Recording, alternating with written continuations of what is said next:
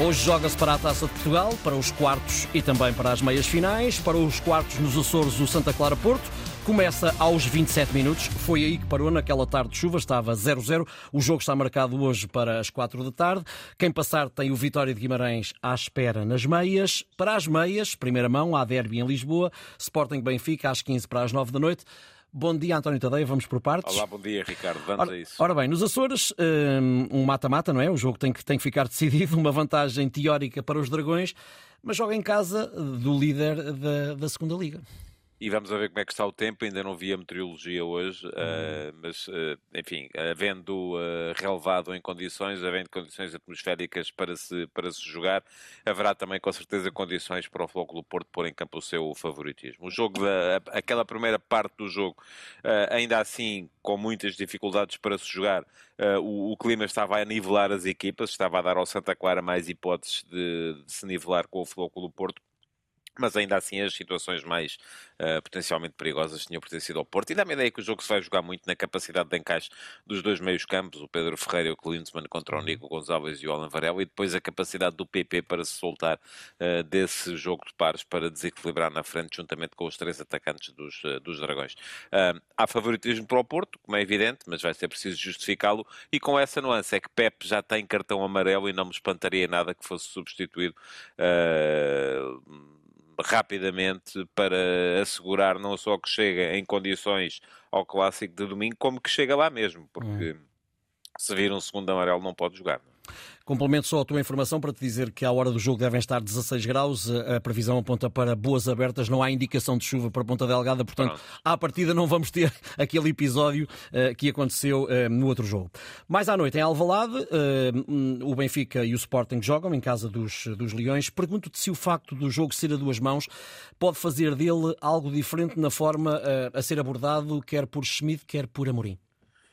Pode, mas não necessariamente nessa ideia de uh, agora joga-se em casa, vamos para cima deles e agora joga-se fora, vamos aguentar. Eu, uh, em equipas deste nível acredito uhum. pouco nisso. Acho que estarão frente a frente as duas equipas mais fortes do, da, da, do contexto português nesta época. São as duas que estão uh, a conseguir melhores, melhores resultados. Há aqui dois fatores que eu acho que podem influenciar. Um deles é esse é que há mais um jogo, portanto uh, as coisas nunca ficarão resolvidas hoje. É importante ganhar alguma vantagem, tanto para o Sporting como para o Benfica, da mesma maneira que é importante não deixar que o adversário a ganhe.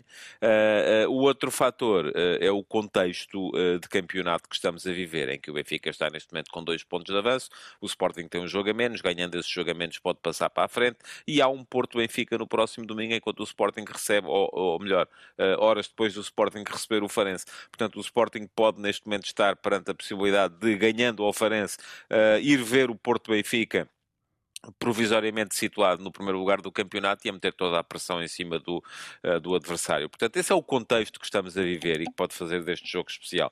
Mas depois há toda uma série de, de opções que os treinadores vão tomar dentro da riqueza uh, imensa dos uhum. seus, dos seus grupos que podem mexer com o jogo. E eu não sei como é que estamos de tempo, uh, deixa-me só olhar aqui. Temos dois minutinhos, Ricardo, ainda. Dois temos, sim, sim temos. Dois, pronto, temos. vamos a isso. Não, só porque queria passar aqui por uma série de, de, de opções um, que o, tanto o Ruben Amorim como o Schmidt podem tomar. Uhum. No Sporting há a questão do guarda-redes, não é? Adam não está bem, quem é que vai jogar? Adam Israel ou guarda-redes da taça? Uhum. O Ruben já disse que joga ao Israel, faz sentido.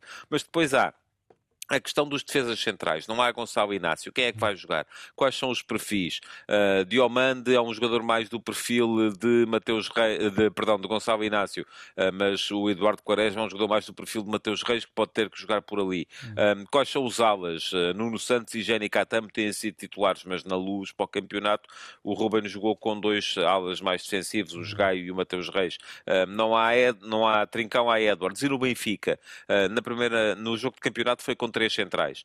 Uh, hoje não será seguramente, mas haverá certamente, poderá haver Morato como lateral esquerdo uh, para poder ajudar mais a fechar a três atrás. E Orsnas, onde é que vai jogar? Joga a lateral direito.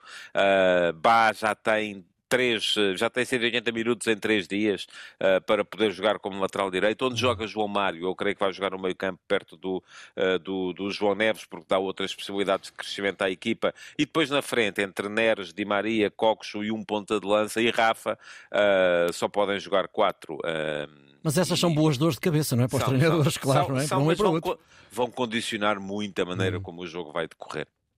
Muito bem. António, cá estaremos amanhã, não só para olhar para aquilo que for o, resultado de hoje, ou os resultados de hoje, e também para projetarmos o fim de semana que, que aí vem. Até amanhã. Até amanhã.